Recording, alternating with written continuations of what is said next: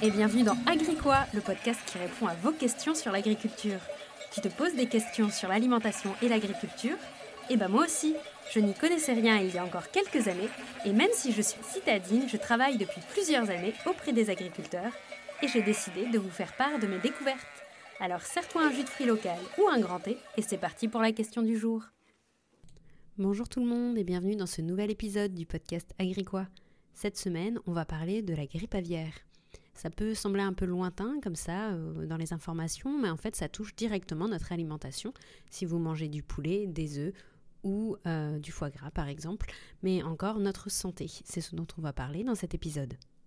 Depuis plusieurs années, les épidémies de grippe aviaire touchent les élevages de volailles et de canards. Comme vous l'avez sûrement entendu aux infos, quand il y a un cas dans un élevage, on abat l'ensemble des oiseaux de l'élevage. Ce qui fait qu'entre 2021 et 2022, on est à peu près à 20 millions de volailles abattues en France en raison de la grippe aviaire, que ce soit des animaux atteints par la maladie ou faisant partie de l'élevage touché. Au niveau de l'Union européenne, on parle de 50 millions d'oiseaux. C'est énorme. Et cette maladie, elle pose énormément de questions et de stress pour le monde de l'élevage. Et aussi pour nous, normalement. Alors, pourquoi la grippe aviaire est-elle si grave? La seule solution est-elle d'abattre les oiseaux? C'est ce dont on va parler dans cet épisode. Alors pour commencer, bien sûr, qu'est-ce que c'est exactement la grippe aviaire? Parce que moi personnellement, je ne voyais pas trop le truc. En fait, les symptômes constatés, ce sont des troubles respiratoires, de la fatigue et même des troubles nerveux, donc des convulsions, des tremblements chez les, chez les volailles, et c'est extrêmement contagieux. Si un élevage est touché, ça va se transmettre très vite d'un oiseau à un autre au travers de la respiration et des fientes de l'animal, et pour vous donner une idée, le taux de mortalité peut être très variable et il peut même avoisiner les 100% de l'élevage. Et bien sûr, il n'y a pas de traitement aujourd'hui. Une fois que c'est dans l'élevage, bah, ça passe d'oiseau en oiseau et ils finissent par tous en mourir. Donc il faut trouver une option. C'est ce dont on parlera dans l'épisode. Alors d'où ça vient exactement cette, euh, maladie? On peut se poser la question. Donc ça vient des oiseaux sauvages qui sont contaminés, qui ont déjà la grippe aviaire. Certains sont porteurs sains et sans symptômes, et il y a aussi beaucoup de morts dans la faune sauvage, en fait. Euh, et il y a plusieurs options. Hein. Bah, c'est soit vous vous en doutez euh, par contact direct, donc par exemple dans un élevage plein air où les oiseaux sont dehors, et ben un oiseau sauvage peut venir euh, se poser et être en contact avec les oiseaux. Donc du coup, il peut y avoir un contact direct. la deuxième option, c'est des contacts indirects. Donc par exemple, si l'élevage est situé dans une zone où il y a un étang ou où il y a un rassemblement d'oiseaux sauvages, et ben, il peut y avoir des contacts avec les produits ou avec euh, l'environnement, on va dire, euh, de, l'élevage et euh, l'éleveur ou le vétérinaire ou les techniciens, les camions, enfin tout ce qui passe dans la zone peut passer dans la boue qui a été contaminée par les oiseaux et donc du coup rentrer dans l'élevage très facilement. Donc ça peut très vite, très très vite arriver. Et de façon générale, vous allez souvent voir dans les débats une opposition entre les éleveurs plein air qui disent que la grippe aviaire ne vient pas de chez eux, et les élevages industriels qui disent que forcément c'est les élevages plein air qui sont en contact avec les oiseaux migrateurs. Sachez que les deux sont dedans, à savoir que la grippe aviaire a plus tendance à arriver donc avec les oiseaux sauvages, mais c'est le fonctionnement de l'élevage aujourd'hui qui fait que ça se propage aussi vite.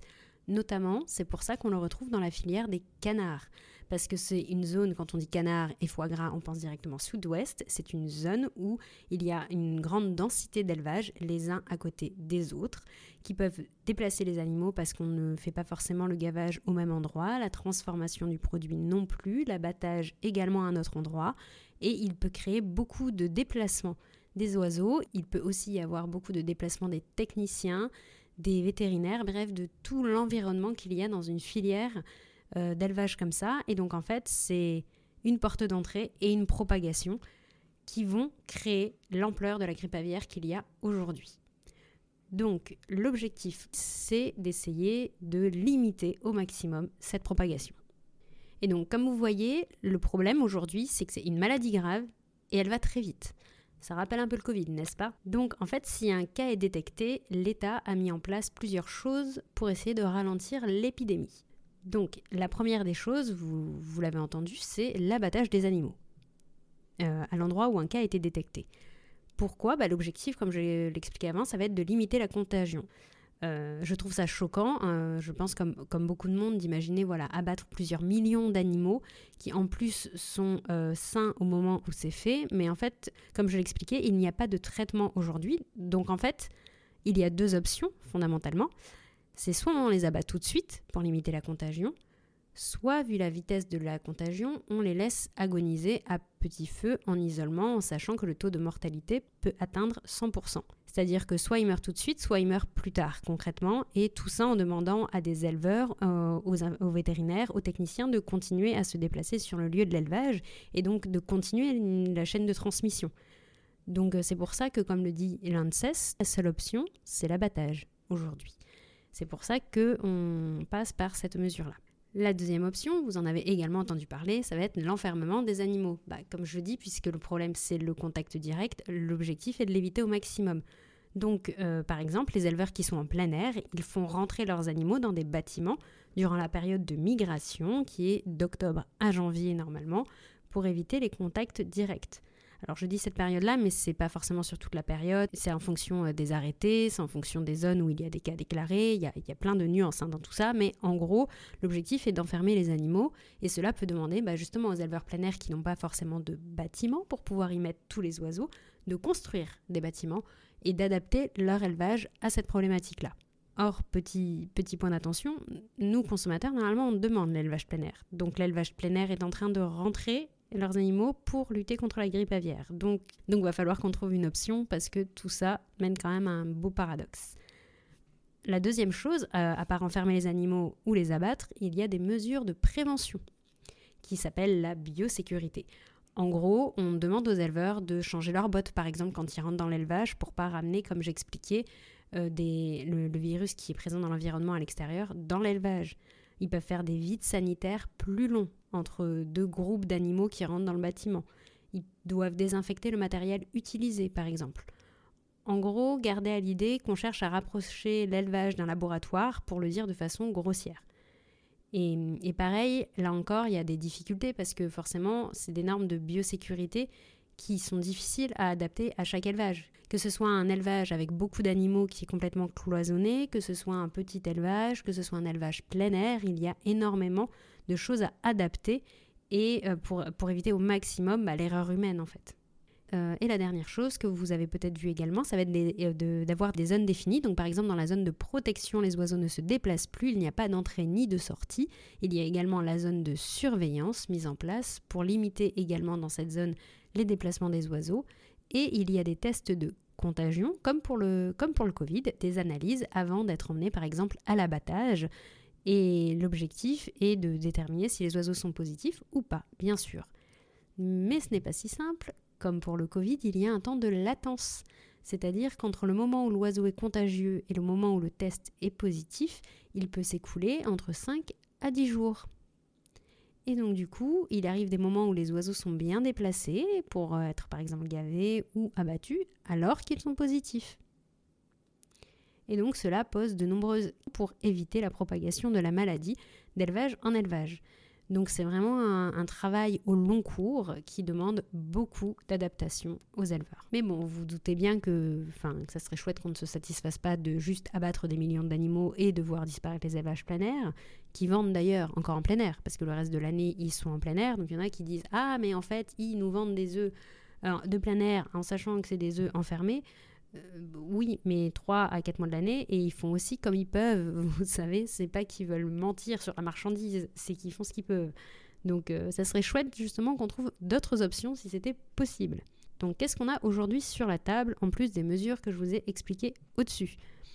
Euh, Il y a un vaccin dont on parle, qui y a une expérimentation qui est menée là en, 2000, en 2023. L'objectif, c'est pas juste d'éviter les symptômes aux animaux, c'est également d'éviter la propagation, parce que comme vous l'avez compris, au-delà de la gravité de la maladie, il y a aussi sa propagation qui est très problématique. Mais aujourd'hui, un pays qui n'est pas indemne de grippe aviaire ne peut plus exporter. Or, si on vaccine, vu qu'il y aura les anticorps de la maladie chez les oiseaux, les tests ne feront pas la différence entre vacciné et positif. Donc, si on vaccine, il faudrait mettre en place des accords internationaux sur le sujet pour permettre l'exportation des euh, oiseaux français. Et là encore, ça va mettre un petit moment avant d'être une solution. Mais la deuxième chose, c'est que, comme pour le Covid, le vaccin ne règle pas le problème de la maladie. Ça n'empêche pas la présence de la maladie sur le territoire et ça n'empêche pas forcément sa propagation. Donc il faut trouver une autre option, et donc il faut trouver une autre option, et vous vous doutez laquelle, à savoir changer les pratiques. La grippe aviaire, elle arrive sur le territoire à cause des oiseaux sauvages, mais elle se propage par le fonctionnement de l'élevage actuel.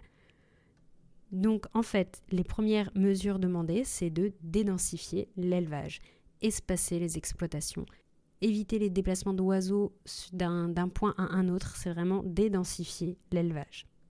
Il faut savoir que ça a déjà commencé, hein, les éleveurs euh, le savent qu'ils devront euh, passer par là, donc il y a un travail, mais modifier le fonctionnement d'une filière telle que la filière foie gras en France, c'est un vrai travail au long cours et ça va demander du temps, mais c'est l'une des pistes recommandées euh, par l'ANSES aujourd'hui pour essayer de limiter le nombre de cas de grippe aviaire. Donc une maladie grave, c'est une maladie problématique. Il y aura un vaccin pour essayer d'améliorer les choses, mais ça n'empêche pas que fondamentalement, la maladie se propage trop vite. Petite question bonus, parce que je l'entends aussi, concernant la transmission à l'homme. Alors, aujourd'hui, enfin en France, il n'y a pas de cas de transmission de cette grippe aviaire à l'homme, mais il y en a en Asie. Aujourd'hui, même s'il et même s'il y a ces cas de transmission, ça reste des cas qui sont de la volaille à l'homme et pas de transmission, d'après ce que j'ai vu, d'homme à homme. Ça ne veut pas dire que c'est impossible. On en est à cet état-là, dans le contexte actuel, d'essayer d'éviter au maximum que la grippe aviaire mute pour qu'il y ait euh, cette transmission d'homme à homme. Mais vous savez aussi bien que moi que la grippe mute très vite, que c'est un virus qui est euh, particulièrement actif, et donc du coup, ça va être vraiment d'éviter, d'éviter cette transmission-là à l'avenir. Du coup, en conclusion, les abattages massifs sont la seule solution aujourd'hui pour pouvoir limiter la diffusion de la maladie. Euh, l'objectif est donc d'éviter de les laisser agoniser euh, dans l'élevage et en même temps d'éviter la contamination des élevages euh, voisins. Mais de même que le Covid pour nous, la grippe aviaire, c'est aussi l'expression des flux, des transferts qu'il y a au sein du monde de l'élevage. Et même s'il y a un vaccin, ça n'empêche pas également d'améliorer les gestes barrières et de limiter le contact avec la faune sauvage. Donc aujourd'hui, il n'y a pas vraiment d'option possible à part l'abattage massif et l'enfermement des animaux quand il y a un risque. À voir si on trouve mieux à l'avenir. Merci d'avoir écouté cet épisode, j'espère qu'il vous a plu. N'hésitez pas à me faire part de vos interrogations, que ce soit sur cet épisode ou même sur n'importe quel sujet en lien avec l'agriculture. Je me ferai un plaisir de faire un épisode dessus. Si cet épisode vous a plu, n'hésitez pas à vous abonner sur Spotify ou sur Apple Podcast et à me laisser un commentaire. Et on se retrouve la semaine prochaine avec un nouveau sujet.